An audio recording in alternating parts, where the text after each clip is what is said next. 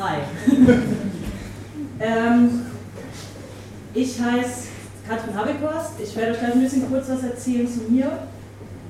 Ähm, ich will vorher kurz ein paar organisatorische Sachen äh, loswerden, äh, bevor wir dann nach viel Einleitungsblabla irgendwann mal zum Thema kommen. Thema ist Feinstrafrecht. Wenn irgendjemand glaubt, er wolle was anderes hören, dann seid ihr hier falsch. Äh, wir machen Feinstrafrecht. Ähm, also organisatorisch. Erstens, ich würde ähm, euch duzen, das wird ja allgemein so gehandhabt, ihr könnt mich auch duzen. Es kann mir allerdings zwischendurch immer mal, dass ich mich irritieren, äh, passieren, dass ich anfange, euch zu siezen. Das hat damit zu tun, dass ich, ich unterrichte auch an der Uni und in der Referendarsausbildung und solche Scherze. Ähm, ich bin das einfach gewohnt, meistens die Leute zu siezen, aber vom, es ist total okay. Also ich bin Katrin, der kommt mich duzen, ähm, nicht irritieren lassen, wenn ich anfange, irgendwie kreuz und quer hier äh, alles durcheinander zu schmeißen. Ähm, ja, dann soll ich darauf hinweisen, es wird hier für die Veranstaltung aufgenommen. Da unten steht so ein Aufnahmegerät. Äh, so wie ich gehört habe, soll das wieder zusammengeschnitten werden und soll auf der Webseite zur Verfügung gestellt werden. Wenn irgendjemand später hier mit mir kommunizieren möchte und nicht aufgenommen werden möchte, dann soll er das bitte sagen, er oder sie, bevor ähm, ich gender übrigens nicht die ganze Zeit durch, ähm, könnt ihr mit mir in der Pause diskutieren, aber also wenn jemand nicht aufgenommen werden möchte, dann ähm, Bescheid sagen, dann wird, diese, wird das später rausgeschnitten. Äh, ansonsten wird das, was hier gesagt wird, erstmal aufgezeichnet und hinterher ähm, für die Webseite zusammengeschnitten. Ähm, dann, genau, organisatorisch will ich kurz was erzählen zu mir. Ähm, auch wenn das jetzt nicht unmittelbar zum Thema gehört, aber ich glaube, dass ähm, also viele von euch auch hier sind, wahrscheinlich, um mal so ein bisschen Einblick zu kriegen und auch mal so zu schnuppern, was für Kollegen gibt es denn und was machen Leute, die irgendwann mal Jura studiert haben, eigentlich sonst so mit ihrem Leben und was ist aus denen geworden. Ähm, deswegen habe ich so die Erfahrung gemacht, weil mich das in Pausen auch immer, ähm, ich auch mal gefragt werde. Ähm, ich würde jetzt einfach mal kurz ein paar Sätze sagen, dass man sich mal anguckt, ähm, wer ich eigentlich bin. Genau. Also ich heiße Katrin Habikotz, ich habe ähm, komme eigentlich aus Berlin, also beziehungsweise wie alle Berliner komme ich nicht aus Berlin, aber habe äh, die meiste Zeit meines Lebens in Berlin gelebt. Äh, ich habe auch in Berlin irgendwann mal Jura studiert, äh, im Vergleich zu, zum Standard relativ spät damit angefangen. Ähm, habe Jura dort studiert, habe das an der Humboldt-Uni, ist hier irgendjemand von der Humboldt-Uni? Okay, also ich habe an der Humboldt-Uni studiert, ähm, habe dann auch an der Humboldt-Uni irgendwann promoviert, also so einen Doktor gemacht.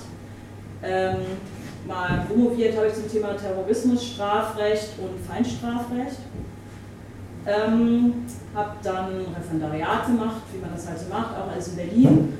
Und bin seit 2012, glaube ich, als Rechtsanwältin zugelassen. Also ich bin Strafverteidigerin, ich mache inzwischen, am Anfang war das ein bisschen anders, am Anfang kann da keiner von leben, aber inzwischen bin ich in der glücklichen Position, ich mache nur noch Strafverteidigung.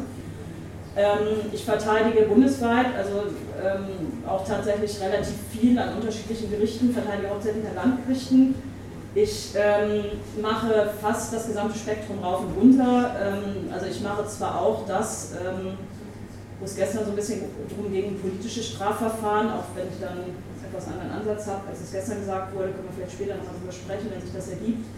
Also ich mache politische Strafverfahren, ich mache inzwischen aber auch ähm, so die volle Bandbreite. Also ich mache äh, ich Mord und Totschlag, ich mache Raubüberfälle, ich mache äh, Wirtschaftsstrafrecht, ich mache gerade ärztliche Kunstfehler, ich mache so ähm, relativ breit gefächert. Ähm, was ich nicht mache, sind Nazis, Bullen, ähm, keine homophoben, sexistischen, transphoben und so weiter Angriffe. Äh, sowas mache ich nicht, aber ansonsten ähm, gesamte Bandbreite äh, der menschlichen Abgründe rauf und runter äh, nur auf ähm, Verteidigungsseite ähm, keine Sexualdelikte. Das ist mein Hauptschwerpunkt. Ähm, ich bin daneben, habe ich immer auch so unterrichtet an Unis und auch andere Sachen. Also ich habe äh, an der Uni Leipzig, ist ja irgendwann von Uni Leipzig, also ich habe Okay, ähm, ich habe äh, an der Uni Leipzig ähm, zwei oder drei Jahre lang irgendwelche Grund, weiß ich auch nicht mehr, Strafrecht irgendwas unterrichtet und habe ähm, Schwerpunktseminare gegeben an der Schule Klischewski. Ähm, habe dann, ähm, mache jetzt gerade Uni, aber nicht, achso, an der FU war ich auch mal, an der FU habe ich auch irgendwelche Sachen gemacht, irgendwann von der FU hier. Okay, also viele Berliner, viele ein paar Leipziger auch. Äh, an der FU habe ich auch mal unterrichtet, da bin ich jetzt gerade auch nicht mehr, sondern was ich jetzt äh, mache, also außer dass ich Strafverteidigung mache, ich prüfe nach wie vor im ersten und zweiten Staatsexamen. Ähm, also insbesondere den Berlinern kann es passieren, dass ihr äh, mich irgendwann entweder in der schriftlichen Klausur oder in der mündlichen Prüfung da sitzen habt. Ähm, und ich bilde Referendare aus, auch das kann vor allem den Berlinern, im Moment macht das nur, nur in Berlin, ähm, den, auch den Berlinern passieren, dass ich irgendwann in so einer äh, Refi AG davon sitze und etwas erzähle. Ähm, ansonsten genau äh, habe ich jetzt Büros in Berlin und in äh, Hamburg. Also ich bin jetzt seit einem halben Jahr auch in Hamburg ansässig. Ähm, hier in Hamburg mit, äh, mit der, unter anderem mit der Kollegin Bussmann, die nachher auch noch so einen Workshop hält. Ähm, genau, also meine Hauptschwerpunkte sind inzwischen Berlin und Hamburg, deswegen sitze ich jetzt halt auch hier. Ähm, mich würde jetzt erstmal kurz interessieren, weil ich finde es immer ganz gut zu wissen, mit wem habe ich es eigentlich zu tun. Also zum einen zu sehen, wo kann ich euch abholen. Mein Ziel ist nämlich immer, äh, alle mitzunehmen und nicht ähm, irgendwie mit drei Nerds, die 20 Bücher zu dem Thema gelesen haben, hier stundenlang rumzudiskutieren. Ähm, deswegen würde mich, ich würde gerne mal so eine für mich kleine soziologische Erhebung hier machen. Ihr müsst euch nicht melden, das ist freiwillig, das ist wirklich nur jetzt mein Interesse, um mal zu gucken, äh, was sitzen hier eigentlich für Leute, würde ich einfach nur so zwei, drei Fragen mal stellen, weil mich auch einfach wirklich interessiert. Also zum einen mal so zum Ausbildungsstand ähm, würde mich interessieren, wie viele Leute sind denn hier, die ein Jurastudium abgeschlossen haben? Refis oder, äh, also Refis, okay. Ähm, wie viele Jurastudenten? Okay, die ganz breite Mehrheit. Jurastudenten im Grundstudium? Hauptstudium, also Hauptstudium und Schwerpunkt, so genau will ich dann unterscheiden. Äh, Nichtjuristen. Nichtjuristen aus Interesse, aus Interesse am Thema oder aus Interesse an Jura? Ihr müsst nicht antworten, aber will jemand was sagen? Also ich am Thema. Okay. okay.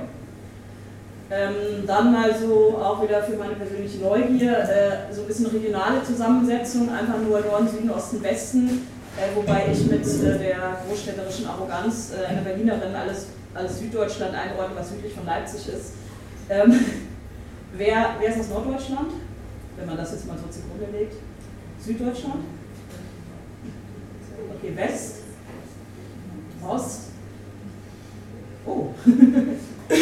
Das äh, erstaunt mich ein bisschen, also nicht, also mich erstaunt es deswegen ein bisschen, weil ich gedacht habe, wir sind hier in Hamburg, äh, Schwerpunkt wird Hamburger sein und dann kommen noch so versprenkelt einzelne Leute von Kreuz und Quer. Ich hätte jetzt nicht gedacht, dass so viele Leute so weit angereist sind, aber das finde ich natürlich gut. Äh, genau. Viel, also bevor ich jetzt einsteige in das eigentliche Thema, würde ich einmal fragen, gibt es irgendwelche Fragen von euch, wo ihr sagt, äh, bevor du jetzt anfängst zu reden, das interessiert uns oder okay.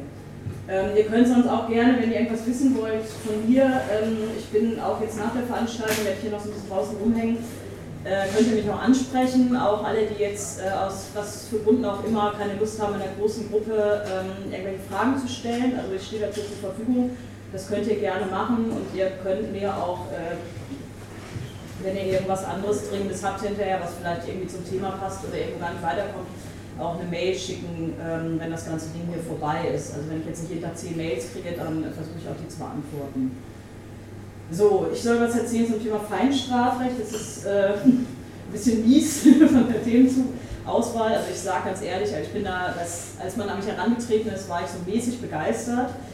Ähm, ich habe erstmal so gesagt, oh, Feinstrafrecht ähm, nicht, weil es nicht interessant wäre. Ich habe ja irgendwann da schließlich auch meine Dissertation drüber geschrieben, also ist das offensichtlich auch interessant, sondern eher, weil das ähm, ein extrem trockenes, ein extrem theoretisches Thema ist. Also das ist sowas, das macht man an der Uni dann mal irgendwie im Schwerpunkt.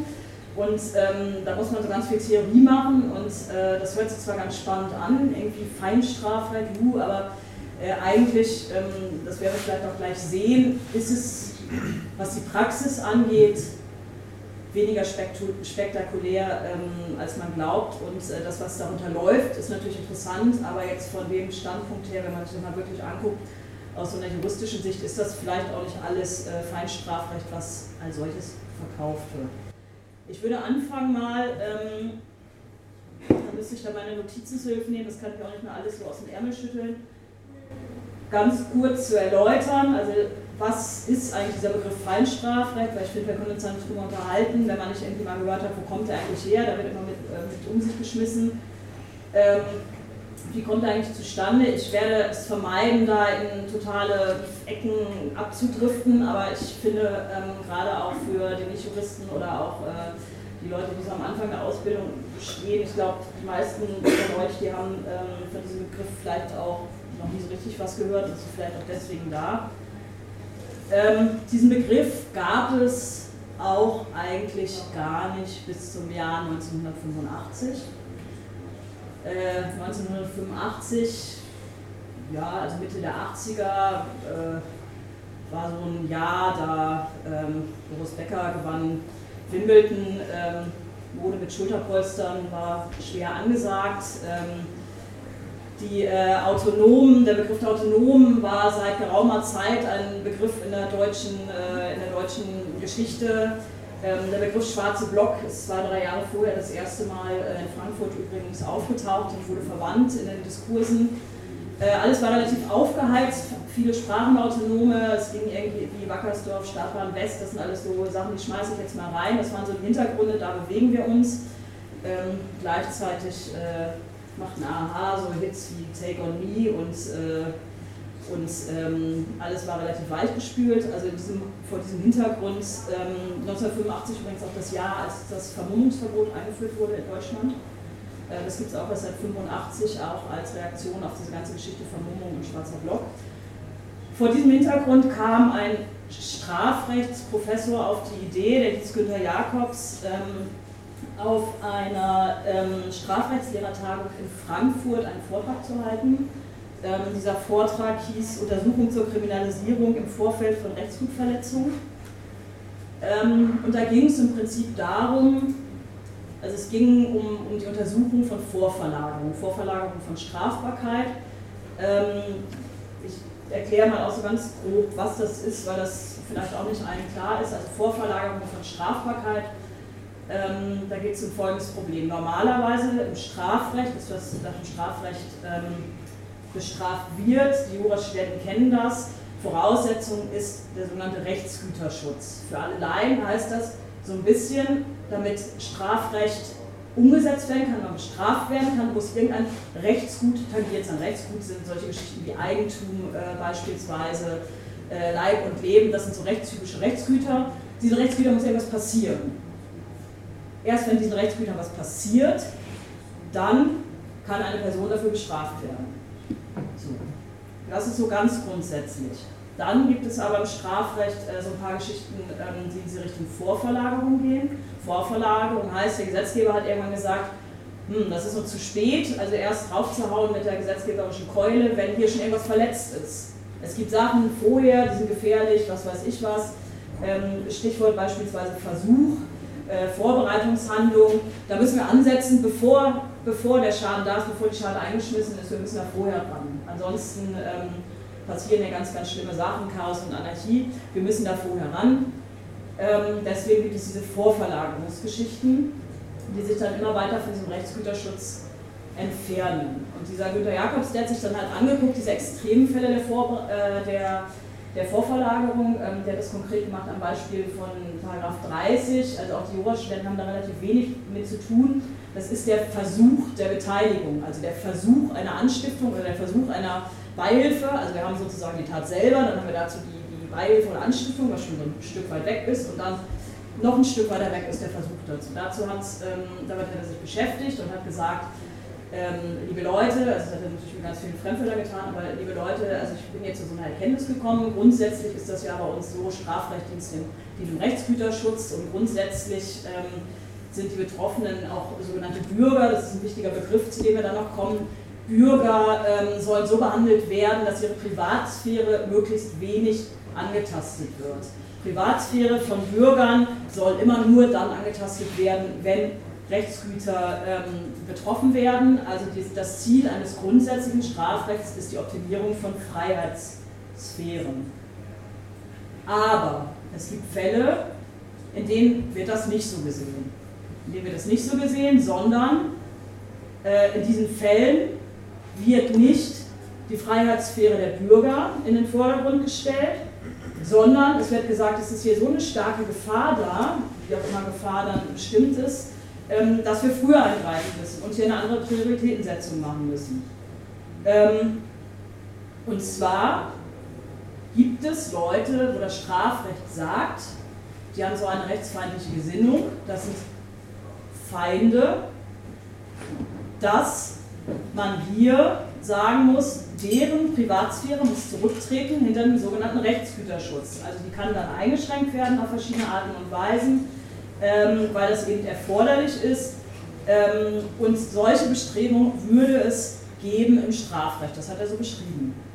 So, das hat er dann erzählt 1985. Ähm, eigentlich, ja, haben das so ein paar Leute in irgendwelchen Strafrechtszeitungen haben das irgendwie zur Kenntnis genommen, aber keiner hat es richtig interessiert. Ähm, dann sind knapp 15 Jahre vergangen. Ähm, jetzt schreiben wir das Jahr 1999. Ähm, 1999 kam, da waren dann so Castor-Transporte und sowas liefen ab, äh, also um das mal so einzuordnen, Spendenaffäre Kohl äh, müsste ungefähr in der Zeit gewesen sein. Ähm, 1999 Kosovo-Krieg, ähm, die Grünen äh, machen das erste Mal beim Krieg mit, also solche Sachen, das ist ein bisschen der Hintergrund.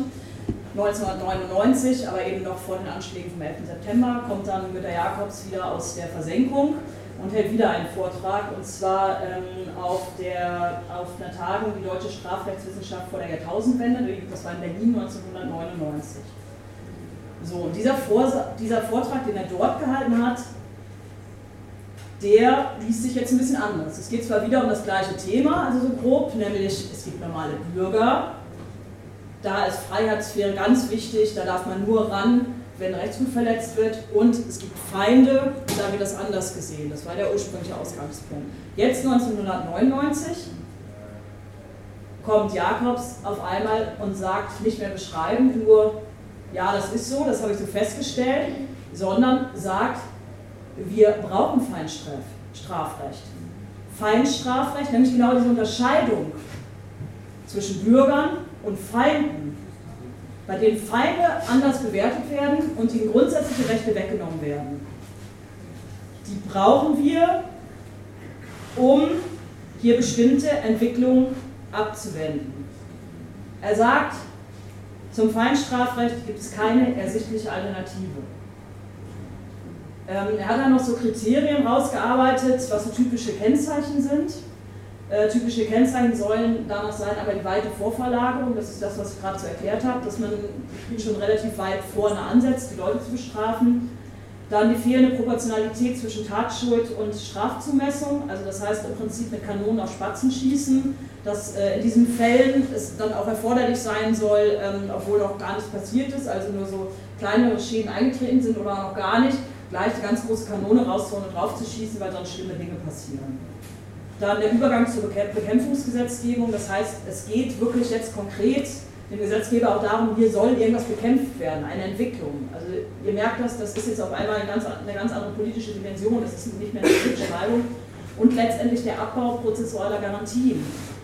Was bedeutet, im Strafverfahren für diese Feinde der Gesellschaft sollen auf einmal nicht mehr alle Rechte gelten, die für alle anderen äh, Leute gelten. Also es geht nicht mehr nur darum, dass die Härte zu bestrafen sind, sondern es geht darum, auch im Strafverfahren, dass bestimmte Rechte eingeschränkt gehören, äh, beispielsweise das Recht auf Konsultation mit dem Verteidiger, das äh, wäre so ein Recht, was da zu nennen wäre. Ähm, und das wären so typische Kennzeichen. Ähm, dieser Günter Jakobs hat auf diesem Vortrag das Ganze dann noch nicht so beschrieben und gesagt, für ihn gibt es keine ersichtliche Alternative, sondern es ist ganz interessant, wenn man das mal liest, ähm, wie sich auch die Terminologie geändert hat. Auf einmal heißt es nämlich dann dort, den Feinden kann nur noch eine potenzielle Personalität zugestanden werden. Bei der Bekämpfung muss über das Erforderliche hinausgegangen werden zum Erhalt der kognitiven Sicherheit ist es erforderlich, diejenigen, die diese Garantie nicht bieten, kognitive Sicherheit heißt so ein bisschen diejenigen, die kopfmäßig nicht auf Spur sind mit äh, dem, was passiert. Ähm, also zum Erhalt der kognitiven Sicherheit soll, ist es erforderlich, die Feinde der Gesellschaft kalt zu stellen. Die Feinde der Gesellschaft sind Unpersonen. Und ähm, der nächste Satz könnte aus einer anderen Richtung, finde ich, auch, ähm, auch heute aus einem anderen Zusammenhang kommen. In Zeiten, also ich zitiere das mal, in Zeiten von Bedeutungsverlust traditioneller Wertsysteme und Multikulturalität besteht die Notwendigkeit zum Krieg, dessen Totalität davon abhängt, was vom Feind befürchtet wird. Also ihr seht das, das ist eine ganz andere Richtung. Hier geht es nicht mehr darum, irgendein Wissenschaftler sitzt in der Ecke und sagt, ich beschreibe mal, dass es die Unterschiede gibt im Strafrecht, sondern auf einmal ist das eine ganz klare politische Haltung, dass gesagt wird, es ist erforderlich, um bestimmte Dinge abzuwenden, Multikulturalität unter anderem, dass eine Separierung stattfindet zwischen Bürgern und Feinden. Die Feinde müssen sozusagen rausgenommen werden aus dem normalen System und müssen komplett anders behandelt werden. Die Rechte, die normalen Bürgern zukommen, sollen für diese Leute nicht mehr gelten. Die haben sich so weit vom Recht abgewandt, dass immer die Formulierung benutzt wird. Wenn man sich so weit vom Recht abgewandt hat, dann hat man kein Recht mehr darauf, behandelt werden zu werden wie Bürger. Für diese Leute brauchen wir eine Art Sonderrechtssystem. Ähm, das ist im Prinzip erstmal schon alles, was dieser Begriff Feinstrafrecht, dieser deutsche Begriff Feinstrafrecht sagt, nach Jakobs. Punkt. Also vom Ding her, wenn ich jetzt erklären müsste, was ist Feinstrafrecht, könnte ich sozusagen hier schon Schluss machen und wir können alle wieder gehen, äh, weil das ist, das ist Feinstrafrecht, das war's. So, ähm, dieser Vortrag von Jakobs ähm, hat, was irgendwie kaum überraschen dürfte, zu, das heißt mal so schön, kontroversen Diskussionen in Rechtsprechung und Literatur geführt. Äh, auf Deutsch gesagt, oder auf Englisch gesagt, wie man es ja sagt, es gab einen riesigen Shitstorm. Alle Strafrechtler sind hergefallen über Jakobs und haben gesagt, ah, Feinstrafrecht, Feinstrafrecht, äh, wie kannst du nur und ganz schlimm und Nazi-Terminologie und hier und da. Alle haben das zerrissen. Äh, ein paar haben es auch verteidigt, aber es wurde so größtenteils zerrissen. Ähm, ich erspare euch das jetzt, also wenn wir jetzt an der Uni Schwerpunkt, dann würde ich jetzt so eine halbe Stunde erzählen und dann hat der das gesagt und dann hat der das gesagt und der hat die Meinung ein bisschen abweichen. Das machen wir jetzt hier nicht, weil ich das auch so ein bisschen sinnlos finde, darum geht es hier nicht. Ähm, Genau, aber es äh, wurde dann angefangen, dass ich das Ganze mal anzugucken, zu sagen, Feinstrafrecht, okay, in Deutschland ist der Begriff neu, dann wurden so internationale ähm, Verbindungen gezogen, okay, Feinstrafrecht ist angeblich ja neu in Deutschland, wo gibt es das denn äh, dann denn? Ähm, dann wurde immer so ein bisschen geguckt, beispielsweise, ich werde es auch nicht so weit ausführen, nach Kolumbien. In Kolumbien gibt es äh, zur Drogenbekämpfung, die haben so ein System, dass sie sagen, dass äh, Leute unter bestimmten Bedingungen dort komplett rausgenommen werden aus dem System und äh, eben auch anders äh, behandelt wurden. Dann, lief, dann, fiel immer wieder das Stichwort äh, Guantanamo, ist auch so ein typisches Beispiel, wo die Amerikaner gesagt haben, äh, wir schaffen hier einen Bereich, da gelten nicht mehr die normalen Bürgerrechte, sondern wir schaffen einen Bereich, wo Leute hinkommen, die gesagt haben, also die so weit abgewandt haben von unserem System, dass wir sich irgendwo anders hinschieben und da gelten Sonderrechte, nämlich oder Sonderrechte gelten heißt im Prinzip alle Rechte, die für normale Bürger gelten, gelten dort erstmal nicht mehr. Die Personen sind mehr oder weniger rechtlos. So, dann äh, wurde dieses, dieses Prinzip rauf und runter äh, zerpflückt auf ganz vielen verschiedenen Ebenen. Ich würde jetzt einfach mal ähm, so ein paar Kritikpunkte, also die andere haben, die ich auch habe, darstellen an diesem System. Ähm, würde mal so ein paar, einfach so ein paar Denkanstöße in den Raum werfen, was daraus, das ist dann auch eher so aus strafrechtsdogmatischer Sicht zum Teil ähm, schwierig ist. Ähm, und finde danach könnten wir uns vielleicht mal angucken, wo haben wir denn in Deutschland eigentlich Feinstrafrecht? Also was ist denn eigentlich Feinstrafrecht nach diesem Kriterium? Ähm, und uns so ein bisschen damit beschäftigen, ähm, braucht man das, braucht man das nicht, was soll das überhaupt mit diesem Begriff Feinstrafrecht? Und ich würde dann Richtung Ende hin auch mal so ein paar Abgrenzungen noch machen in Richtung äh, politisches Strafrecht, Terrorismus, Strafrecht. Ich, mir wird das immer alles ein bisschen zu viel äh, in einen Pott geschmissen und umgerührt, so als wäre das alles irgendwie das Gleiche.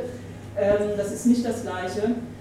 Ähm, ich würde aber jetzt erstmal eben bleiben nur bei diesem Begriff Feinstrafrecht. Ähm, will da noch mal ein bisschen was zu erzählen, von was so schlaue Leute dazu auch gesagt haben, sich Gedanken gemacht haben, ähm, was ich darüber denke.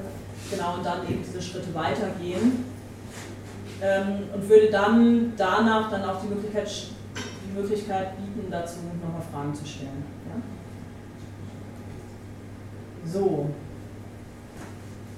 Also fangen wir mal an bei, diesem ersten, bei dieser ersten Geschichte, ganz grob gesagt, was Jakobs damals gesagt hat, nämlich dass es dieses Deskriptive, das ja als Jakobs gesagt hat, wir nehmen diese Begrifflichkeit Feinstrafrecht einfach, um das zu beschreiben, was schon da ist.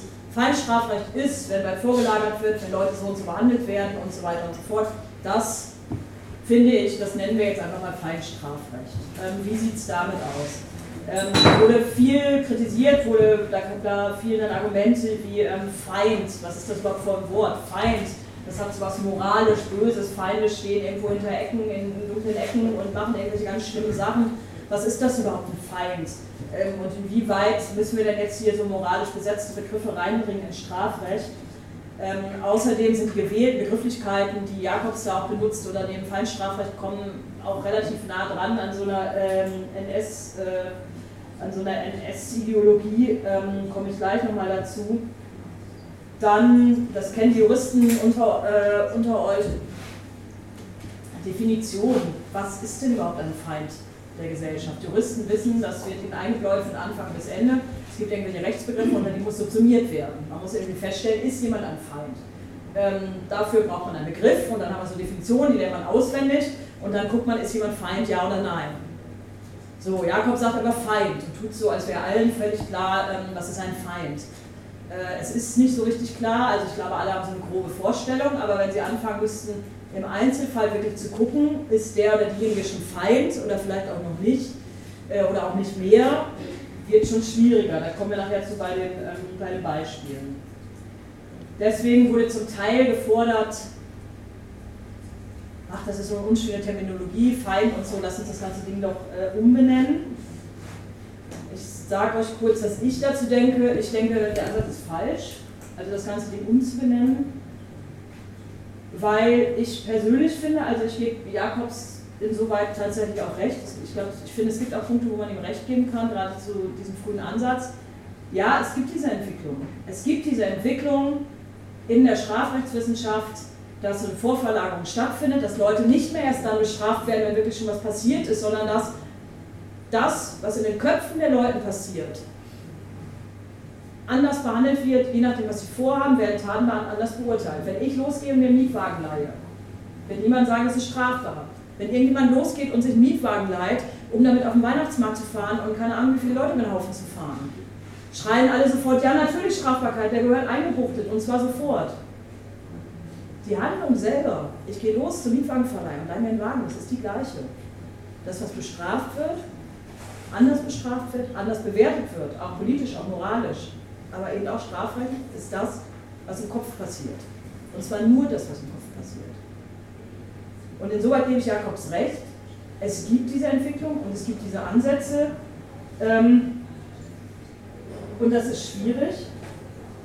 Und ich persönlich bin der Meinung, wenn es so ein Sonderrecht gibt, tatsächlich, und das kann man nicht ignorieren, dann ist das so eine, äh, so eine Wischerei und so eine Schönrederei, dem irgendwelche komischen anderen Namen zu geben, weil im Grunde genommen ist es das. Es ist Feindstrafrecht. Leute werden als Feinde behandelt.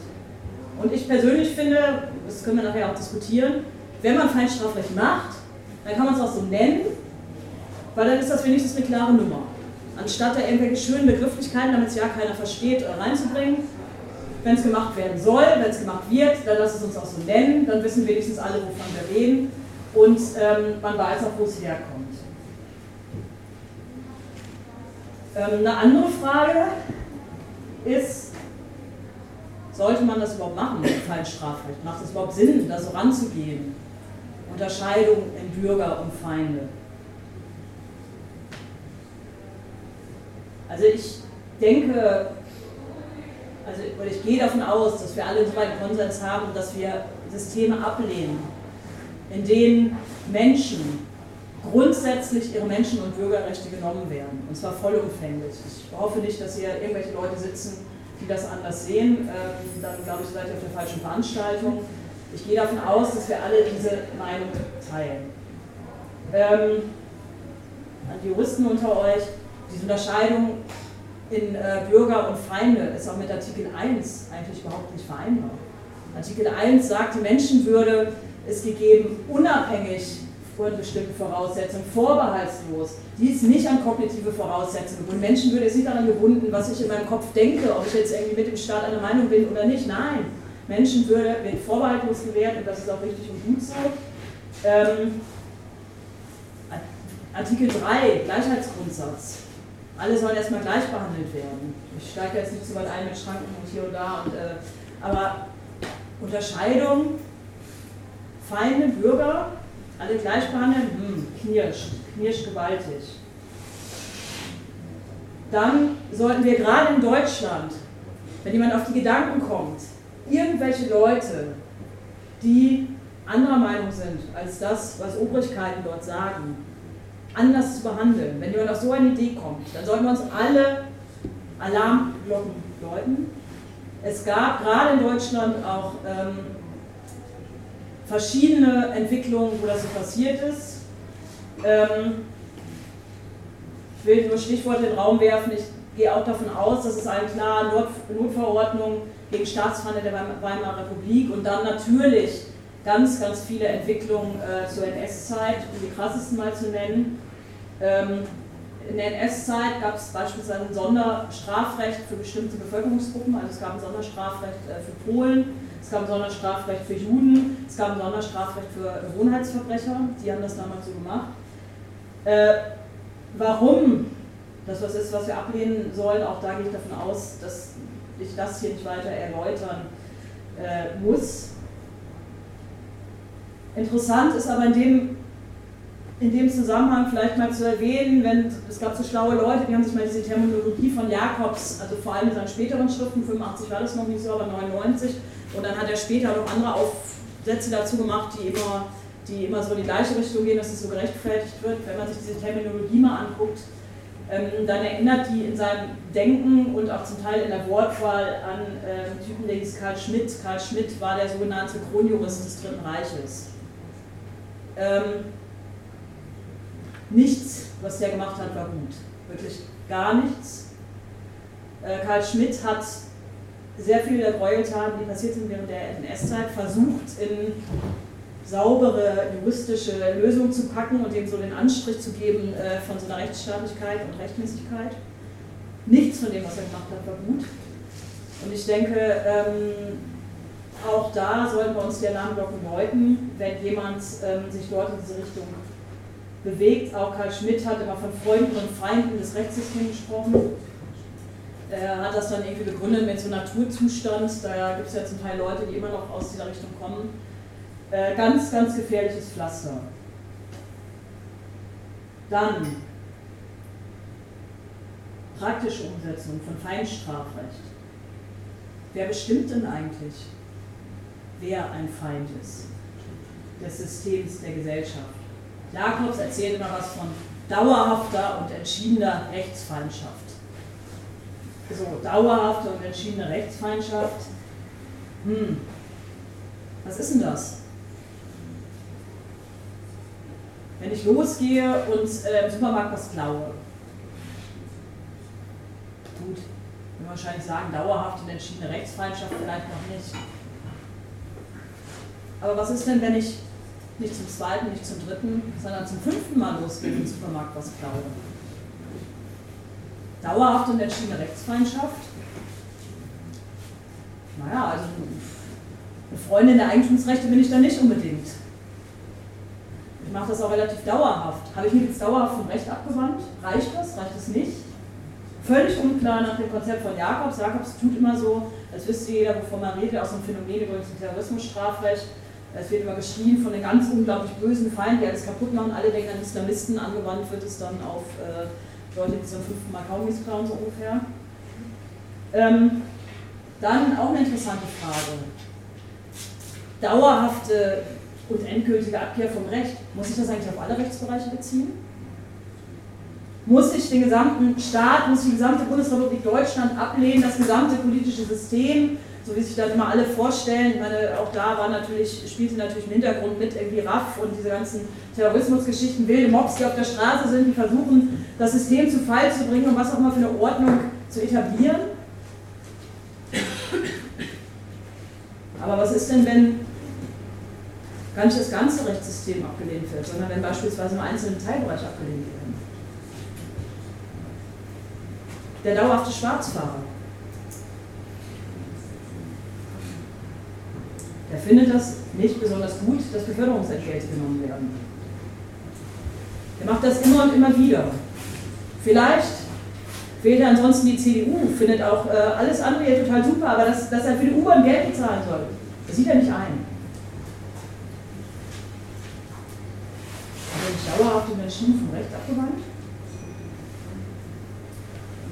sind so Fragen. Ich stelle es einfach als Fragen. Alle diese Fragen sind nicht beantwortet. Ähm, müssen eigentlich schon Straftaten begangen worden sein? Dafür, dass man sagt, dauerhafte und endgültige Abkehr vom Recht? Kann man das erst annehmen, wenn jemand schon losgegangen ist und den ersten Stein in den Schaufensterscheibe geschmissen hat? Oder reicht das, wenn er zu Hause am Küchentisch sitzt und äh, so Fantasien darüber hat, äh, alles zu Fall zu bringen? Reicht das aus? Ist das jetzt schon Feind der Gesellschaft?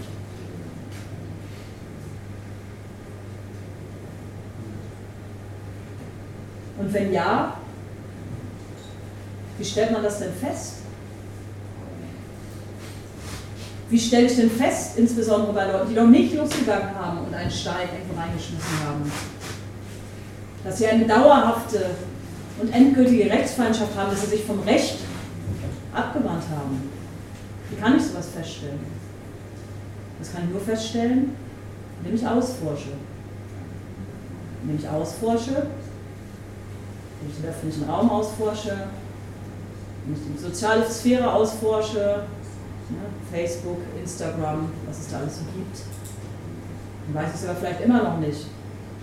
Weil nicht jeder ist so blöd, ähm, alles, was er so im Kopf hat, sofort über Facebook der ganzen Welt zu tun, schon gar nicht, wenn das irgendwelche Geschichten sind, äh, die dem Staat nicht gefallen. Ja, die sitzen nur zu Hause, die gehen in den Keller, die nehmen ihre Akkus aus den Handys, wenn die mal reden, äh, die äh, reden vielleicht nur mit ihrer Familie darüber, äh, kommunizieren über Brieftauben. Wie finden wir denn raus, ob das Feinde der Gesellschaft ist? Überwachen, überwachen, immer mehr überwachen. Wenn wir ein konsequentes Feinstrafrecht haben wollen und sagen wollen, wir möchten, dass, ähm, wir möchten, dass eben der Schutz vor Gefahren, die Gefahrenabwehr so hoch gehängt wird, dass möglichst nichts mehr passiert, dann wäre das die logische Konsequenz. Und schließlich ein anderer Aspekt, den ich mal in den Raum werfen würde. Wer definiert denn eigentlich, wer die Gesellschaft ist, dessen Feinde der bestraft werden sollen? Was ist denn überhaupt diese Gesellschaft? Was ist das System und die Gesellschaft, die verteidigt werden sollen? Das bestimmt zumindest im rechtlichen Rahmen, bestimmen diejenigen, die einen Staat regieren, wie auch immer. Das sind diejenigen, die das politische System festlegen. Das sind diejenigen, die festlegen, wie wollen wir zusammen leben, die entsprechende, die entsprechende rechtliche Grundlagen dafür schaffen. Können wir uns darauf verlassen, dass diejenigen, die diese Herrschaft innehaben, auch immer das als richtiges politisches System verorten, von dem wir uns jetzt vielleicht im Kopf vorstellen, was so das richtige politische System ist und was sich auch die, die Menschen immer darunter vorstellen, wenn darüber gesprochen wird, was verteidigt werden soll. Was ist denn, wenn wir hier im Worst Case ähm, die AfD in ein paar Jahren sitzen haben? Was ist denn in Ländern, wo Systeme herrschen, die totalitär sind? Feinde, Feinde der Gesellschaft. nach dem System Feinstrafrecht, was ja immer abstellt auf das geltende System, ist jemand, der nachhaltige Kritik übt an diesem System, ein Feind der Gesellschaft. Türkei, ich meine, Sie kennen all diese Beispiele, Türkei. Kritik, Erdogan, Kritiker, Feinde der Gesellschaft. Komplettes, komplette Überwachung, Abkehr vom Recht, Sonderstrafrecht, Fragezeichen. Das sind jetzt einfach mal so ein paar Gedanken, die ich Ihnen oder euch ähm, hier mitgebe zu diesem Thema. Ich würde jetzt vielleicht ähm, mal kurz, das war jetzt so ein bisschen Theorie zum Anfang, mal kurz ein paar Fragen ermöglichen und würde dann danach, aber erst mit euch, also deswegen vielleicht auch keine Frage in die Richtung, mit euch mal so ein paar Sachen sich anschauen, wo gibt es eigentlich praktisch Feinstrafrecht, ist das überhaupt Feinstrafrecht? Ja? Deswegen würde ich jetzt, wenn ihr Fragen habt, bitten, dass sich erstmal diese Themenbereiche noch nicht kommen, also so, wo, wo spielt das denn eine Rolle, sondern ähm, vielleicht erstmal zu diesem abstrakten System. Ähm, und ich würde euch auch bitten, also jetzt, ich weiß, gerade in Hamburg, da laufen irgendwie, keine Ahnung, wie viele Wochen irgendwelche Vorlesungen zum Thema Feinstrafrecht, ihr kennt euch alle viel besser aus als ich, was so die Einzelmeinung von irgendwelchen schlauen Leuten angeht. Ähm, wenn ihr mit mir diskutieren wollt, äh, bin ich wahrscheinlich nicht dazu in der Lage, weil ihr die viel besser könnt als ich. Ähm, Genau, oder es ist vielleicht auch nicht das, was alle, wo alle folgen können. Also ich würde jetzt einfach mal bitten, so allgemeine Fragen zu diesem ganzen Konzept, zu so Gedanken oder vielleicht auch, was ihr so darüber denkt, mit dem, was ihr jetzt gehört habt. Wenn da eine Rückmeldung von mir. Also, äh, wo wird dann quasi die Grenze gezogen zwischen einer Gefahrenabwehr und einer strafrechtlichen Verfolgung. Also wenn das dann ab wo würde, also hat Jakobs da selber eine Grenze gezogen, weil es gibt ja auch gute Gründe dafür, weswegen man das trennt. Es gibt also verschiedene Wege, wie das funktioniert zwischen irgendwie Verwaltung und Strafrecht. Ähm, wo hört das eine auf und wo fängt das andere an? Also das ist eine sehr schlaue Frage. Ähm, über die ich auch ein Buch geschrieben habe. ähm,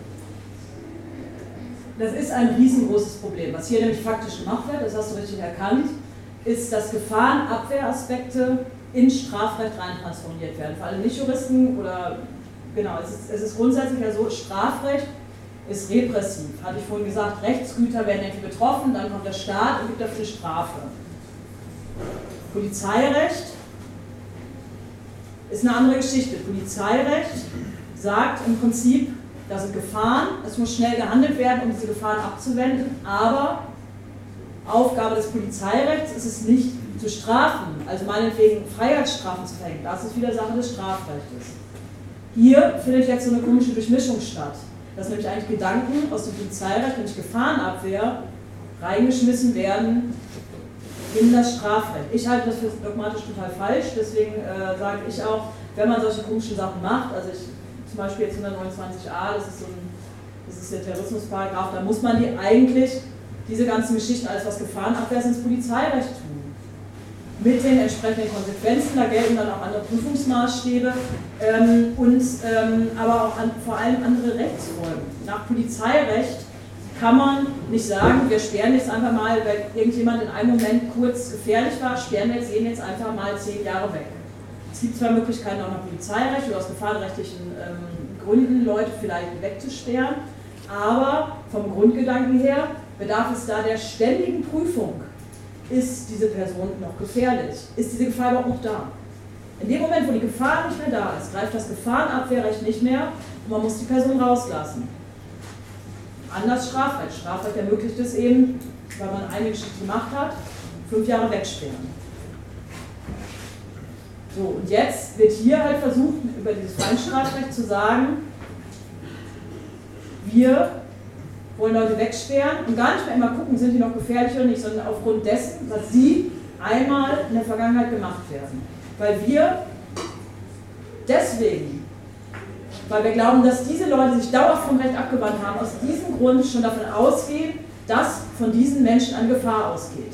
Unabhängig davon, ob die irgendwelche anderen Sachen planen oder ob sie überhaupt noch in entsprechenden Strukturen sind, ob, äh, ob sich da vielleicht im Kopf auch irgendwas geändert hat. Völlig egal, die haben irgendeine bestimmte Sache gemacht Sie haben sich dauerhaft vom Recht abgewandt. Deswegen Einordnung als Feinde.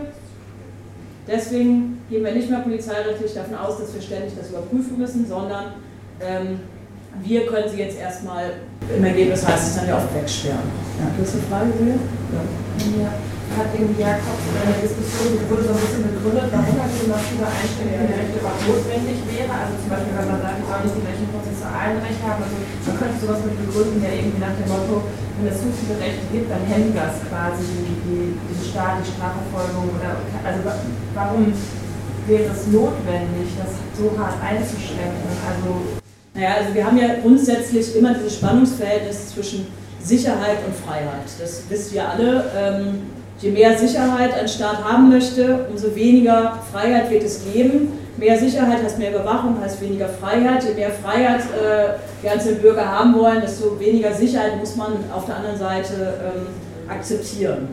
Und Jakobs hat gesagt, und er hat das natürlich auch nochmal gefeuert, beispielsweise nach dem 11. September, das kam dann später nach seinem zweiten Vortrag, da ist er dann noch Kader geworden, hat gesagt, es gibt einfach Feinde der Gesellschaft, die sind so eine Gefahr für diese Gesellschaft, dass diese Regularien äh, ausgesetzt werden müssen, weil diese Regularien ähm, eben nicht ermöglichen, Leute dauerhaft außer Gefecht zu setzen.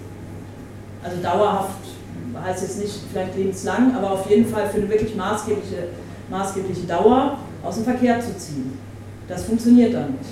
Aber für diese Menschen brauchen wir eben dieses Sonderrecht. Das ist so ein bisschen der Gedankengang von Jakobs. Es wird aber auch nicht immer ganz klar. Jakobs redet auf so einem ganz abstrakten Level immer, irgendwo ganz abgehoben von irgendwie solchen Sachen. Ja, all diese Fragen, die ich vorhin aufgeworfen habe, beantwortet Jakobs auch nicht.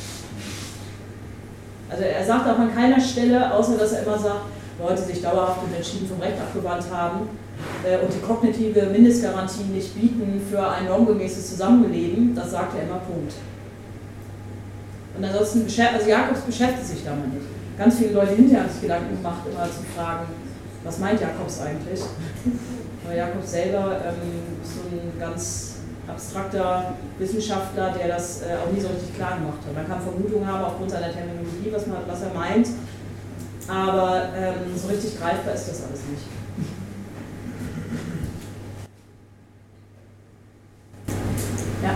Can I ask my question in English? Yes, of course. Um, can we say that in German, Germany now, uh, a demonstrator or somebody taking part in the demonstration could be considered as an enemy of the state regarding the criminal laws applying? We will come back to that later uh, in like half an hour because I would like to differentiate then between uh, like terrorism, political activism, and uh, Feinstrafrecht. Okay. So, and maybe if it's not clear after the next block, then you could ask me. Okay. ähm, sonst Fragen erstmal dazu? Ja.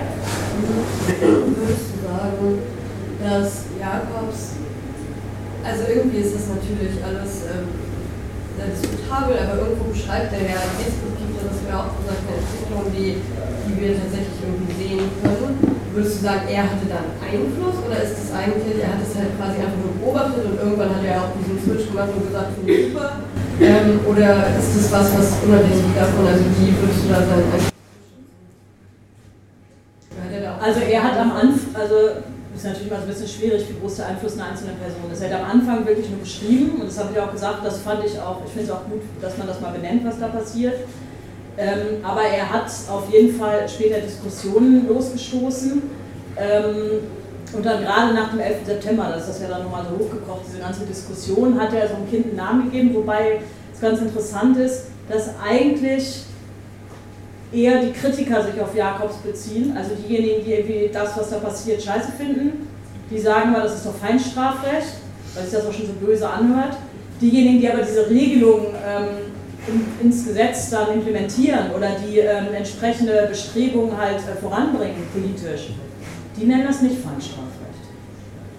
Deswegen ist das ganz, ist das ganz interessant ähm, zu sehen, wo steht Jakobs da eigentlich. Jakobs selber hat äh, sich interessanterweise auch zu so ganz konkreten Gesetzesvorgaben, zumindest soweit ich weiß, nie geäußert. Also der ist nie irgendwo reingegangen und hat gesagt, ja, wir brauchen jetzt eine Verschärfung des 129b oder so.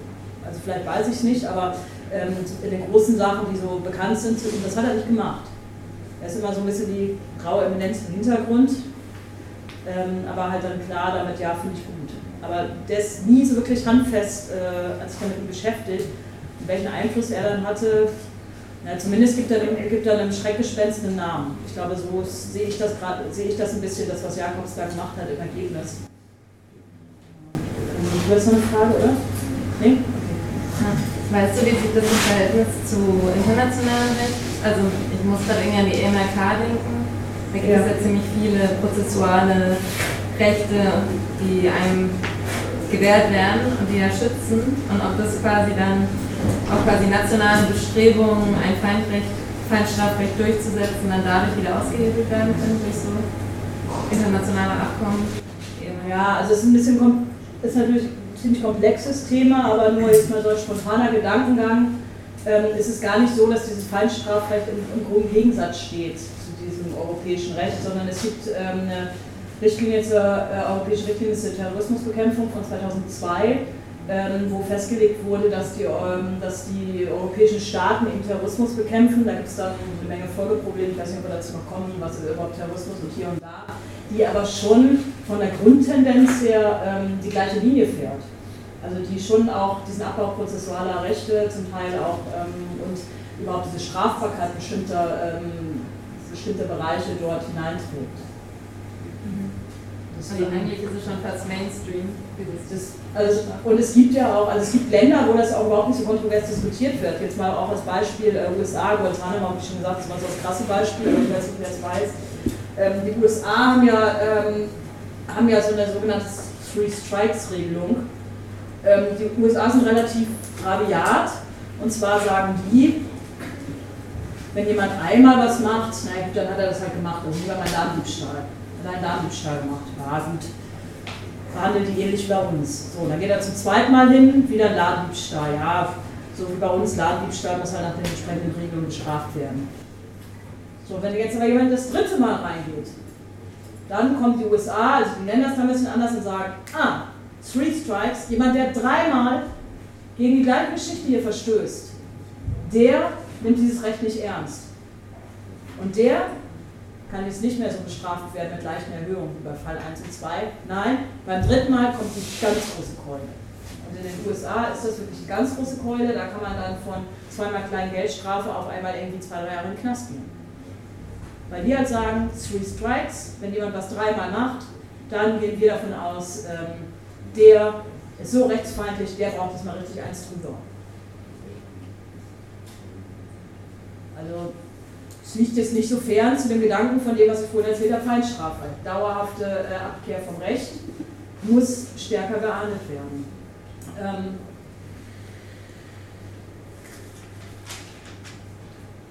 ich glaube, ich glaube, also, das ist, also es gibt ganz, ganz viele Länder inzwischen, die das haben. Und ich glaube auch gerade nach, also in Deutschland hat ja viel für unsere Geschichten angefangen ähm, nach dem, nach dem RAF-Terrorismus, 70er Jahre, ähm, ist ja ziemlich viel umgekrempelt worden, kam viel rein, aber auch jetzt wieder, aber insbesondere nach den Anschlägen vom 11. September ist so in, den, ähm, in der westlichen Welt, sage ich mal, an ganz vielen Stellen ähm, dort das auch implementiert worden. Es gibt übrigens auch andere Rechtssysteme, aber das würde jetzt hier alles weit führen. Äh, islamisches Recht hat übrigens, soweit ich das weiß, ich bin da auch nicht vertieft drin, aber hat ganz ähnliche Grundgedanken. Scharia-Recht ähm, sieht auch als ganz klares Kriterium diese Abkehr von äh, bestimmten Ideologien und dass dort äh, Menschen, die sich dauerhaft abgekehrt haben, ähm, eben nicht mehr zu behandeln sind wie, äh, wie die in dem Fall rechtstreuen ähm, Personen. Ja? Das heißt, es ist schon immer handlungsbezogen, also zumindest formal, es ist nicht äh. Ich kann nicht, weil ich bestimmte Merkmale erfülle, äh, als Feind bestraft werden. Aber es geht tatsächlich um die, die Handlung dabei. Ich habe dreimal was falsch gemacht. Nee, das ist in den USA. Also hier, Jakob sagt, es reicht die dauerhafte Abkehr vom Recht. Genau, aber das muss ich ja trotzdem mit meiner Handlung verrichten. Oder? Nein, nach Jakobs nicht unbedingt. Also natürlich, damit das System eingreift dann, also der Punkt, wo das System wirklich eingreift, da braucht man ja natürlich irgendeinen Anhaltspunkt. Also nur zu Hause zu sitzen und zu sagen, äh, die Bundesrepublik ist doof, ähm, führt ja noch nicht zum Eingreifen dieses Systems. Aber sobald das in irgendeiner ganz kleinen Geschichte, und das kann ja auch das Verfassen eines Flugblattes sein, beispielsweise nach außen tritt, ähm, wird dann nicht nur der kleine Reaktionsapparat, sondern die ganz große, die ganz große äh, Reaktion, im Fall der Gesellschaft äh, gebührt, aufgemacht. So ist die Idee. Also es gibt diese Proportionalität gar nicht mehr von, ähm, das ist jetzt so ein kleiner Verstoß und da muss man nur ein kleines Maßnahmenpaket ergreifen. Ja? Vielleicht nochmal zu der ja. ähm, Das muss ja, logisch gedacht, ist ja die Grundvoraussetzung, dass wir so prozessuale ähm, Regelungen haben, die besonders vorteilhaft für, wir haben sie jetzt früher genannt, ähm, das ist die Grundvoraussetzung, dass es die gibt, damit ich es überhaupt mal absprechen kann. Also das eine widerspricht sich ja diesem System zum Absprechen, finde ich jetzt nicht. Also die Frage war ja, ob diese prozessualen ähm, ja. Voraussetzungen der EMRK zum Beispiel ähm, nicht eigentlich äh, dagegen sprechen, gegen dieses Feinstrafen. Ja. Aber ich würde sagen, es spricht dafür, weil ich muss ja einen Grundstein haben, den ich mal absprechen kann. Naja, und abgesprochen wird es aber doch auch wieder durch prozessuale Regelungen, die dann eben beispielsweise auf der ERK, ERK gründen. Ja, ich meine, es muss ein beides geben. Ja. Mir ist noch nicht ganz klar, wieso dieser Mensch so viel, also wieso der, also ich meine, wieso sieht man den nicht als, als einen bösen Mann an, der irgendwie 99 irgendwelche Thesen vertreten hat. Mir ist noch nicht so ganz klar, warum der, dieser Begriff, den er irgendwie so entwickelt hat, so bedeutsam in dem Sinne war, dass immer noch so viel diskutiert wird. Das ist auch, also das ist auch eigentlich unklar. Deswegen habe ich am Anfang gemeint, wenn man sagt Feinstrafrecht, ähm, das ist eigentlich, ein, wenn man das wirklich sich so anguckt, ist das ein ganz kleiner Bereich ursprünglich, nämlich eben ein so ein Typ, der mal so Vorträge, der hat nicht nur diese zwei, der dann später auch noch andere Vorträge gehalten, der dieses Konzept aufgemacht hat. Aber ich glaube, dass wirklich der Grund, warum das so groß gehandelt wird, ist, dass endlich so eine Entwicklung, die viele kritisch gesehen haben, das habe ich ja schon gesagt, der Begriff Feinstrafrecht wird hauptsächlich genutzt in der politischen Diskurs von den Gegnern dieser Geschichte, der eben, der eben dieser, diesen Entwicklungen, die alle irgendwie blöd sind, einfach so einen Namen gegeben hat. Und deswegen springen da alle so drauf an. Ja, ich weiß nicht, ob das ist so nicht vorbereitet, aber das Gedanken, den ich hatte, ähm, bei den 20 Prozessen mit Fabio, wo dann ja irgendwann auch gesagt wurde, es ist total egal, was der gemacht hat oder nicht gemacht hat. So, der war halt irgendwie anwesend und hat die Leute quasi dadurch psychisch unterstützt, um das Leitlinien zu verknacken. Das hat ja auch, ja.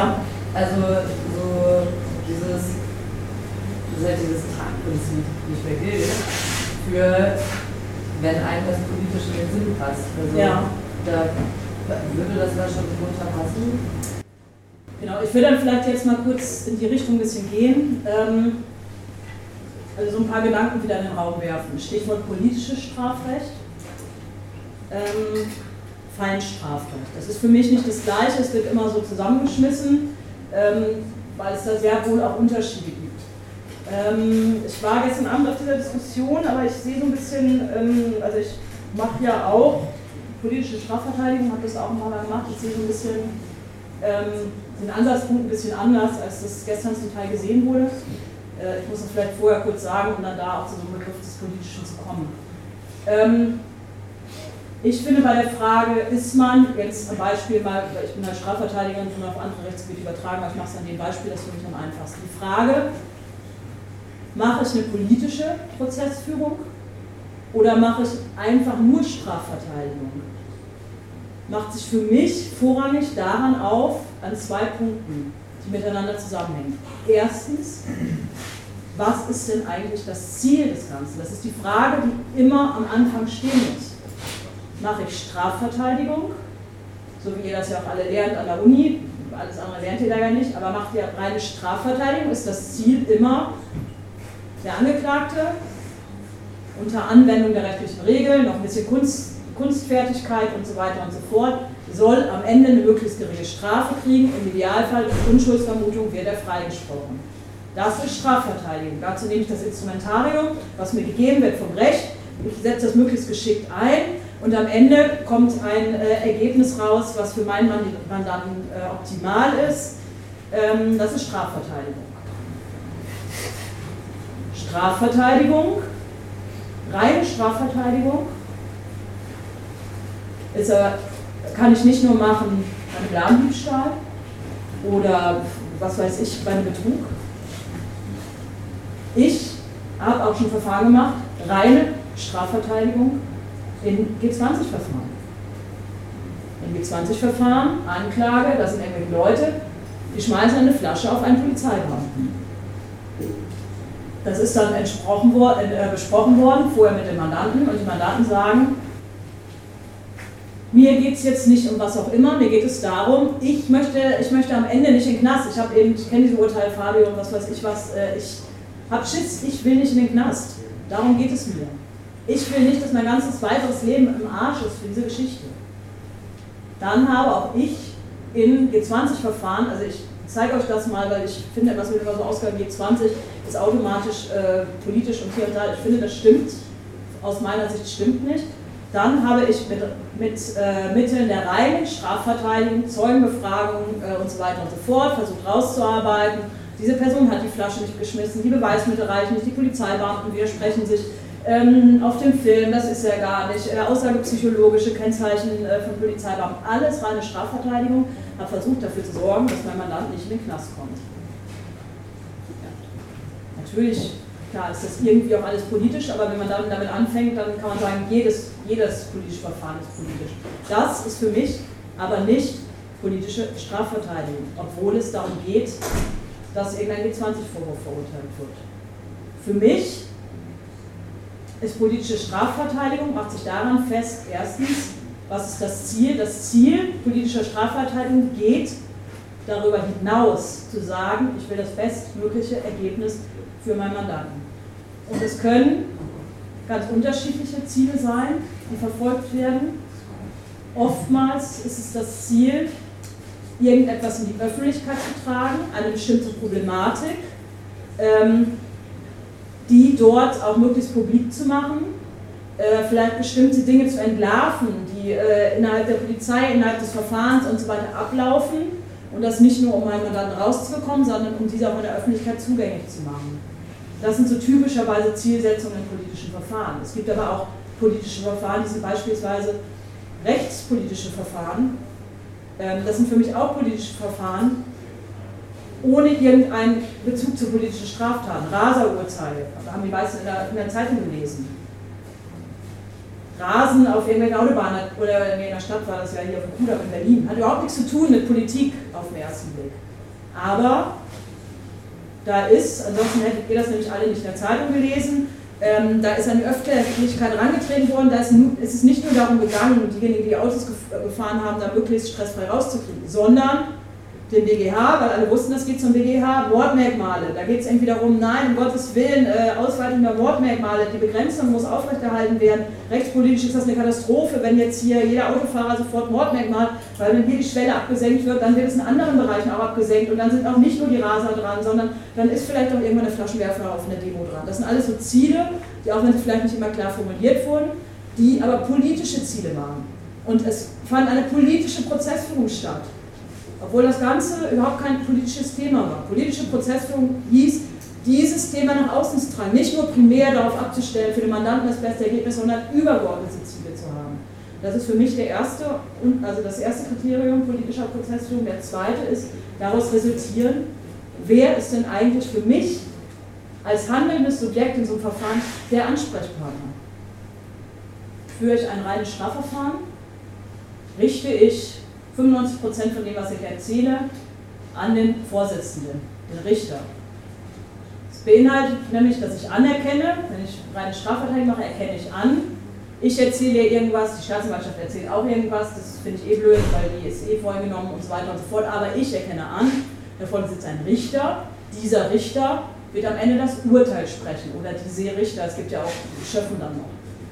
An diese Person richte ich mich. Diese Person möchte ich überzeugen, und äh, mein Prozesshandeln ist darauf ausgelegt, bei dieser Person irgendeinen Erfolg zu erzielen.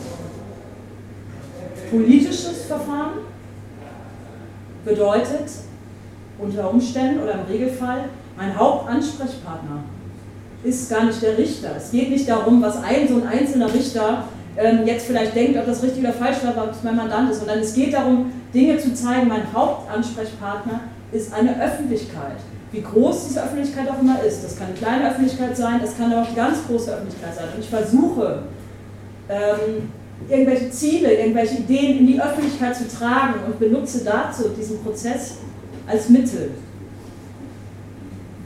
Das, das bedeutet unter Umständen für meinen Mandanten aber auch, oder das bedeutet auch relativ häufig für meinen Mandanten, dass der am Ende ein mieseres Ergebnis bekommt. Ja? Also das ist für mich so eine Abgrenzung, was sind, was sind politische Verfahren. Ähm, das ist mir wichtig, dass das nicht mal durcheinander geschmissen wird. Nicht alles, weil so 20 ist, ist politische Verfahren, sondern politische Verfahren heißt, man entscheidet sich ganz bewusst dafür, andere Zielsetzungen zu vertreten in diesem Prozess, als die rein von der Strafprozessordnung jetzt beispielsweise vorgesehenen und man richtet sich an andere Akteure mit den entsprechenden Konsequenzen und agiert dann auch von anderen taktischen Erwägungen aus. So. Das sind politische Verfahren. Feinstrafrecht ähm, setzt erstmal an auf so einer gesetzgeberischen Ebene. Äh, Feinstrafrecht äußert sich viel in verschiedenen Bereichen. es gibt ähm, natürlich Bereiche, wo politische Verfahren geführt werden. Das ist auch das, wo Feinstrafrecht dann immer bekannt ist. Also äh, vor allem das Terrorismusstrafrecht, Stichwort 129, 129a, fangen wir damit mal an. Ähm, das sind ja diese Terrorismusparagraphen, also kriminelle Vereinigung, terroristische Vereinigung, ähm, die, ich will da gar nicht so weit rein, aber im Prinzip ähm, immer dann gezogen werden, wenn der Staat großflächig ausforschen möchte. Es, gibt, äh, es ist so, dass es statistisch auch belegt, dass bei diesen Terrorismusparagraphen eine extrem kleine Verurteilungs- oder auch eine Anklagequote steht im Vergleich zu dem, was vorher beschuldigt wird. Die ist viel, viel kleiner als bei anderen, also zum Teil nicht über 4%. Also 4% der Leute, gegen die diese Verfahren eingeleitet werden, ähm, werden hinterher nur angeklagt und dann auch weniger verurteilt. Ähm, also warum werden denn diese Verfahren eingeleitet? Diese Verfahren werden eingeleitet, um eben, und das ist ja das Kriterium einer feinstrafrechtlichen Regelung, um Türen zu öffnen. Nämlich Türen zu öffnen für einen riesigen Ermittlungsapparat und Maßnahmen getroffen werden können, die nämlich nicht nur getroffen werden können, wenn man sagt, naja, ähm, hier ist eine Flasche geworfen worden, das ist Körperverletzung äh, wenn man sagt, ja, Flasche Körperverletzung, dann darf ich nicht rund um die überwachen, dann darf ich keine Online-Überwachung, dann darf ich keine großer Spielangriff, kleiner Spielangriff, Stratz, Trojaner, ähm, das volle Programm, ihr kennt das alle. Da gibt es Voraussetzungen. Diese ganze große Kiste, die die Polizei und Staatsanwaltschaft unheimlich toll findet, weil sie ihnen nämlich so eine komplette Kontrolle, wie sie glauben, ermöglicht. Diese ganze Kiste kann man nicht aufmachen ganze Kiste kann man aber aufmachen unter Umständen, wenn man sagt, na, der hat nicht nur die Flasche geschmissen, sondern der hat sich mit seinen Freunden auch noch zusammen vorher hingesetzt und die haben gesagt, wir wollen hier nicht nur eine Flasche schmeißen, sondern wir wollen, äh, wir wollen hier damit äh, für größtmögliche Aufruhr sorgen und äh, damit die äh, Bundesrepublik Deutschland mit solche angreifen. Ich vereinfache das jetzt stark, aber so ganz grob ist die Idee dabei. Ähm, es wird eben darauf abgestellt, auf, auch auf diese Haltung, um dieses Instrumentarium zu eröffnen. In diesem Bereich spielen ganz viele ähm, politische Verfahren, wo Feinstrafrecht eine Rolle spielt. Ähm, da gibt es dann ziemlich viele, ähm, ziemlich viele Problematiken. Ich möchte aber vielleicht kurz hier mal ähm, auch auf andere Geschichten nochmal zu sprechen kommen, um, um euch auch zu sensibilisieren für so Geschichten. Die meisten würden wahrscheinlich, wenn ich das jetzt sagen würde, sagen, ja, sie finden das irgendwie scheiße, 129a, ähm, das geht ja überhaupt nicht und Feinstrafrecht und Feinstrafrecht finden sie auch alles ganz blöd. Ähm, Verstehe ich auch, aber ich möchte vielleicht mal ein anderes Beispiel in den Raum werfen, um auch so eine Diskussion dann im Raum zu bringen. Äh, Sexualdelikte. Sexualdelikte, haben alle das hat das mit Feinstrafrecht zu tun. Sexualdelikte werden massiv ausgeweitet äh, oder wurden jetzt auch gerade mal wieder, da gibt es so verschiedene Regelungen. Ich habe jetzt mal eine genommen, wo ich so ganz prägnant finde, das ist 175 Absatz 4 Nummer 3. Ähm, da heißt es jetzt auch noch nicht so lange, äh, dass strafbar sein soll, ähm, das Einwirken auf ein Kind mit der Absicht, es zu sexuellen Handlungen zu bewegen. Einwirken auf ein Kind mit der Absicht, es, zu sexuellen Handlungen zu bewegen. Das sind diese Fälle, irgendwelche meist ältere Männer sitzen vom Internet, ähm, nehmen Kontakt auf über so, so Chaträume mit Kindern.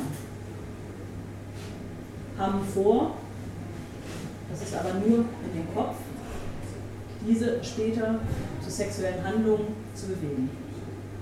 Der Gesetzgeber hat das der Strafe gestellt. Feinstrafrecht. Ich schmeiße es einfach mal für euch in den Raum. Ich würde euch jetzt mal ein bisschen den Ball zurückgeben, um Feinstrafrecht. Auch blöd. In solchen Fällen doch. Das ist ja was anderes, weil es ist ja nicht politisch, sondern das sind ja bei Sexualdelikten sollte man es doch machen. Ich gebe es jetzt einfach mal rein, weil es mich interessiert, wenn jemand mehr darüber diskutiert.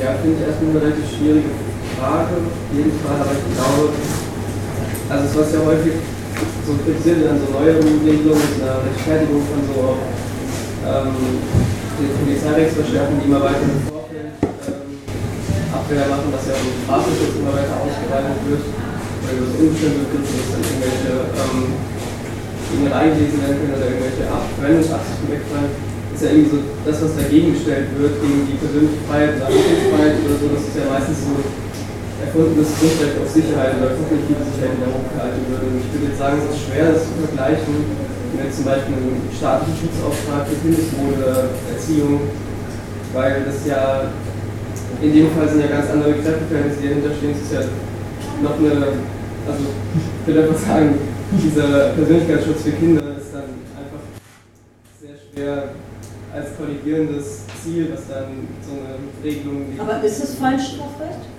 Die nächste Frage ist ja ganz gerecht. Also es sind ja zwei Stufen. Erste Frage, ist es Feinstrafrecht, nach dem, was ich so erzählt habe, was die Kriterien sind? Übrigens da, wenn, wenn sowas passiert, äh, auch der komplette Ermittlungsapparat, da werden dann hingegangen, die Computer ausgeforscht. Ne? Ähm, BKA macht dann da Computerausforschung komplett und so weiter, mit die Computer mit ähm, und so weiter. Joy? Ähm, was mir immer die ganze Zeit so ein bisschen im Hinterkopf schwebt, und ich weiß nicht genau, wie ich das einordnen soll, es gibt ja auch dieses Gesinnungsstrafrecht, was also, wo ich jetzt in meiner Strafrechtsvorbereitung immer so gelernt habe, nee, ähm, das ist auf jeden Fall, das darf man gar nicht, Gesinnungsstrafrecht, das ist so ein Totschlagargument gegen äh, Ausweitung von subjektiven Sachen und so weiter, ist ja egal. Ähm, und dann frage ich mich gerade, ob das nicht vielleicht eher Gesinnungsstrafrecht wäre, meiner Meinung nach, als vielleicht Feinstrafrecht, weil diese dauerhafte Abwendung von staatlich, also das ist ja in dem Sinne nicht politisch, sondern halt eher was Moralisches oder gesell gesellschaftliches. Und dann habe ich mich gerade gefragt, ob das nicht eher Gesinnungsstrafrecht ist. Ich finde, dass sowohl Feinstrafrecht als auch Gesinnungsstrafrecht meiner Meinung nach äh, nicht besonders sinnvoll ist oder nicht gut ist und dass das beides auf jeden Fall eigentlich nicht bestraft werden sollte oder da muss man dann konsequent sein, meiner Meinung nach. Das heißt, du würdest sagen, jetzt, also also ich würde sagen, wenn man anfängt, das Jetzt mal für den Fall, ich nehme, natürlich, ich nehme natürlich bewusst hier diesen Fall. Ja, ja, genau. Also ich würde sagen, wenn man anfängt, das vorzuverlagern oder gegen diese Vorverlagerung ist, dann muss man konsequent sein und das auf alle Ebenen so sagen. Okay. Äh, kurzer, ganz kurzer Exkurs, Gesinnungsfeinstrafrecht, äh, Feinstrafrecht, Gesinnungsstrafrecht äh, wird immer gesagt nach der NS-Zeit ganz unzulässig. Ähm, ein Großteil der Kritiker von Feinstrafrecht sagt, äh, Feinstrafrecht ist doch Gesinnungsstrafrecht. Genau, das habe ich ähm, auch eben die ganze Zeit Das ist, also diese, diese Differenzierung da ist ja. eigentlich nicht möglich. Also äh, Feinstrafrecht hat auf jeden Fall starke gesinnungsstrafrechtliche ähm, strafrechtliche Elemente. Ähm, ich habe noch niemanden gefunden, der sagt, das ist was ganz anderes. Also man nennt es halt nicht Gesinnungsstrafrecht, weil das äh, seit der NS-Zeit so, ähm, ne, man nennt es nicht Feinstrafrecht, aber im Grunde genommen ist das die gleiche Suppe mehr oder weniger. So, sonst noch irgendjemand Gedanken zu, diesem Beispiel mit, äh, mit dem Pädophilen am Computer? Ein bisschen, also ich mache das ja auch bewusst, ne, das seht ihr, ähm, wenn ich jetzt hier gefragt hätte nach, findet ihr das gut, dass äh, politische Demonstranten äh, bestraft werden seit dem Vorfeld und lange bevor sie was gemacht haben, ich bin mir sicher, da hätten alle eine sehr viel dezidiertere Meinung zu. Aber ich finde immer, man muss seine eigene Überzeugung auch auf so einen Prüfstand stellen und gucken, mache ich das jetzt ausgehend vom, also habe ich wirklich ein Problem mit dem System oder mit dieser Dogmatik oder gucke ich mir nur den Einzelfall an, weil man da ganz, ganz schnell ist bei so einer Geschichte Sympathie und Nicht-Sympathie und das ist gefährlich. Dafür versuche ich euch so ein bisschen zu sensibilisieren, ähm, dass ihr nicht dass ihr versucht, diese Sympathie und Nicht-Sympathie so ein bisschen rauszunehmen aus dieser Diskussion, weil das, das ist, was in der Öffentlichkeit auch immer wieder passiert und was in ganz gefährliche Richtung ähm, schlagen kann, weil Sympathien, wir wollen auch nicht, dass von Staatsseite gesagt wird, die sind uns sympathisch, die sind uns nicht sympathisch. Ähm, Sympathie kann für uns als rechts, wenn wir rechtsbezogen diskutieren, eigentlich kein Kriterium sein, weil sonst gehen wir in Richtung von Willkür. Und das äh, möchte niemand. Niemand möchte, dass ein Richter nach Sympathie oder Nicht-Sympathie unterscheidet, auch wenn es vielleicht immer eine Rolle spielt. Ähm, davon sollten wir uns im Kopf lösen und versuchen, das, äh, das rauszukriegen. Deswegen all dieses Beispiel. Ja, also ich glaube, ich stoße halt sofort an dieses Definitionsproblem, wenn ich darüber nachdenke, weil ich mir gerade gedacht habe, okay, also da ist eben diese Vorverlagerung in beiden Fällen, aber jetzt kann es ja nur nicht nur an der Vorverlagerung liegen, dass es dann deswegen kein Strafrecht ist. Und dann habe ich mich halt gefragt, genau, also was ist denn jetzt eigentlich das geschützte Recht? Wenn ich es beim Fallstrafrecht richtig verstehe, geht es ja da schon darum, dass man quasi so ein Recht konstruiert von Schutz der Gesellschaft, was auch immer sie dann eben ist. Und dann ist aber natürlich die Frage, also und da scheitert es, glaube ich, weil dann muss man es irgendwie definieren, weil wenn ich natürlich sage, okay, auch der Mann, der irgendwie Kinder verführen will, wendet sich ja irgendwie gegen die Gesellschaft, weil das ist jetzt ein, ein, ein Wert unserer Gesellschaft, dass wir eben keine Kinder und so weiter und so fort.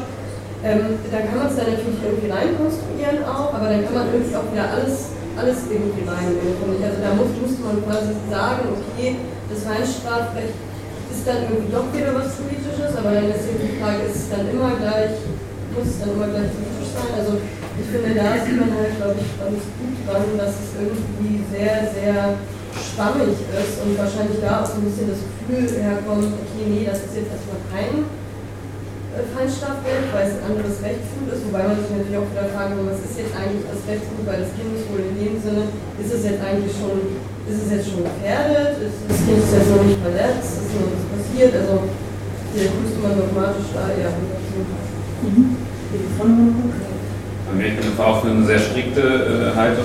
Also wenn man es beim politisch oder ist die Frage, wie man es jetzt nicht jeder, wenn es bei dieser Flaschenwurfstraftat nimmt, dann ähm, da nicht anwendet, dann sollte man es in äh, Sexualdelikten auch nicht anwenden. Aber trotzdem stelle ich mir die Frage, ob man das auch wirklich so in Vergleich stellen kann und würde das vielleicht ähm, ganz cool finden, wenn du dazu noch mal was sagen könntest. Weil ich habe teilweise nicht denke, dass, dass die Zielsetzung ähm, von diesen, von zum Beispiel diesem Flaschenwurf ist ja wie nicht, ich möchte Leute, ich möchte also das, das, das, Ziel ist ja nicht, ich möchte wem, wem schaden, also in dem Moment schon, aber die Zielsetzung ist doch eigentlich eine ja, es ist vielleicht eine utopisch gesagt, eine human emanzipierte Gesellschaft. Also es ist auch, es, ich meine, es ist doch irgendwie, äh, der, der Kinderschänder möchte ja, möchte ja wirklich einen anderen den Freiraum nehmen. Und wenn ich ähm, mir Freiraum schaffen möchte, ist es ja was, also ich, und das ist doch eigentlich auch was, was eigentlich so was pro-gesellschaftliches. Also Aber das ist das, wofür ich euch auch versuche zu sensibilisieren. Feinstrafrecht wird immer in diesen politischen Kontext gepackt, aber nach dem, was Jakob sagt, in diesen, in diesen Kriterien von Jakobs, da steht nicht drin, ähm, derjenige muss das politische System ändern wollen, sondern er muss sich dauerhaft vom Recht, und es kann auch sein unter Umständen, je nachdem, wie man es fasst, das Recht in einem bestimmten Fall, nämlich hier äh, das Rechtskindwohl und so weiter, dauerhaft abgewandt haben. Ähm, das ist das, was ich am Anfang mal sagen wollte, das wird immer alles in einen Topf geschmissen ähm, und wird wild umgerührt. Feinstrafrecht ist erstmal nicht notwendigerweise äh, politisch, es spielt viel, hat viel mit politischem Strafrecht zu tun. Aber ähm, das eine hat mit dem anderen nichts zu tun. Und also zu meiner Meinung nach, ähm, das ist Feinstrafrecht, was in den Sexualdelikten gerade gemacht wird. Da wird und auch, gut, da kommt jetzt wieder der politische Hintergrund, es gibt da eine starke politische Strömung, ähm, dass äh, Kinder geschützt werden sollen, mehr gemacht werden sollen gegen diese Pädophilie, ähm, mit denen wir alle wahrscheinlich nicht so eine Probleme haben wie mit anderen politischen Strömungen. Aber das Resultat ist Feinstrafrecht. Und wenn wir uns hinstellen und sagen, wir lehnen Feinstrafrecht ab, dann finde ich, müssen wir auch uns der Konsequenzen bewusst sein, dass wir nämlich nicht differenzieren können danach, ja, uns sympathische Feinde des Systems, ähm, da finden wir das irgendwie blöd, wenn das gemacht wird. Aber äh, die unsympathischen, ähm, bei denen ist das dann in Ordnung. Ganz, ganz, ganz, ganz gefährlich. Unterscheidung nach Sympathie.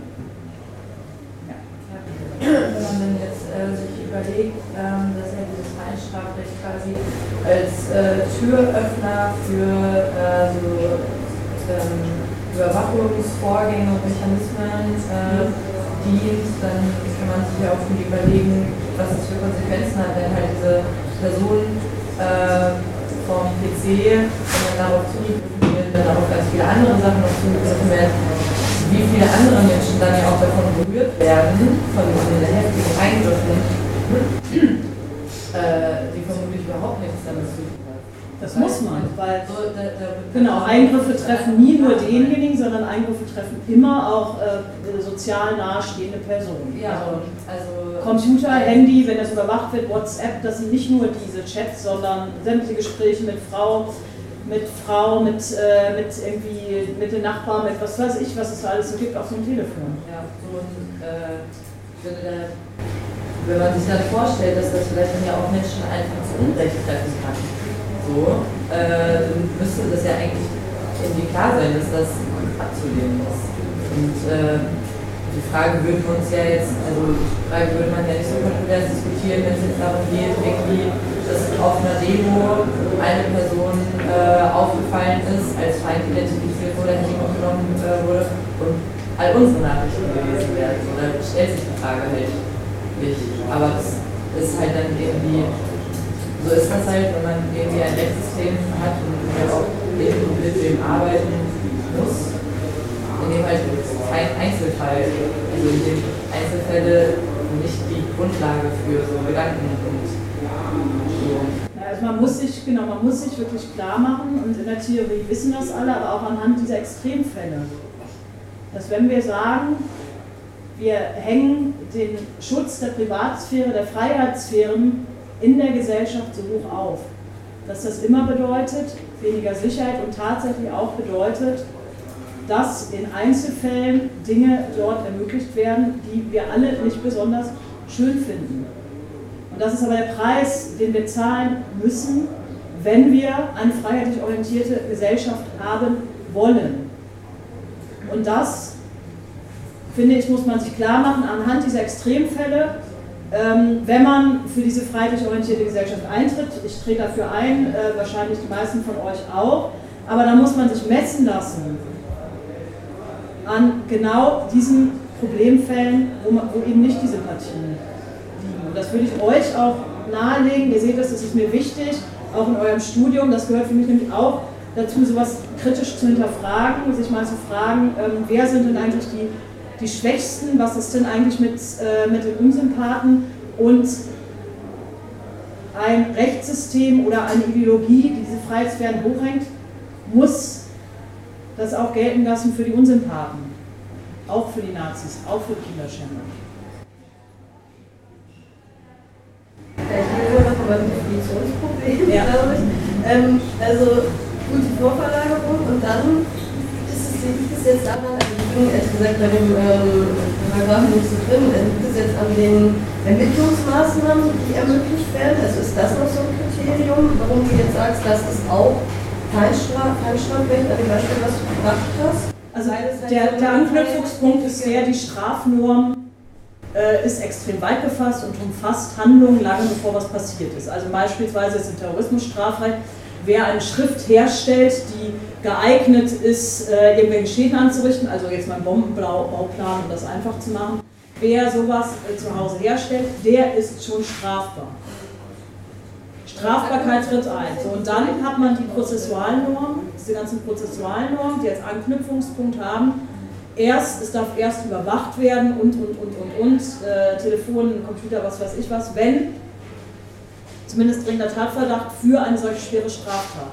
Und je weiter dann dieser Bereich ist, was ist diese schwere Straftat, umso eher greift dann, ähm, weil das, Ding ist, wenn diese, diese äh, prozessualen Maßnahmen eingreifen, dann greifen die erstmal nicht soft oder dann ist es in der Regel so, dann kommt das volle Paket. Das heißt, je weiter ich die Strafnorm packe, materiell rechtlich,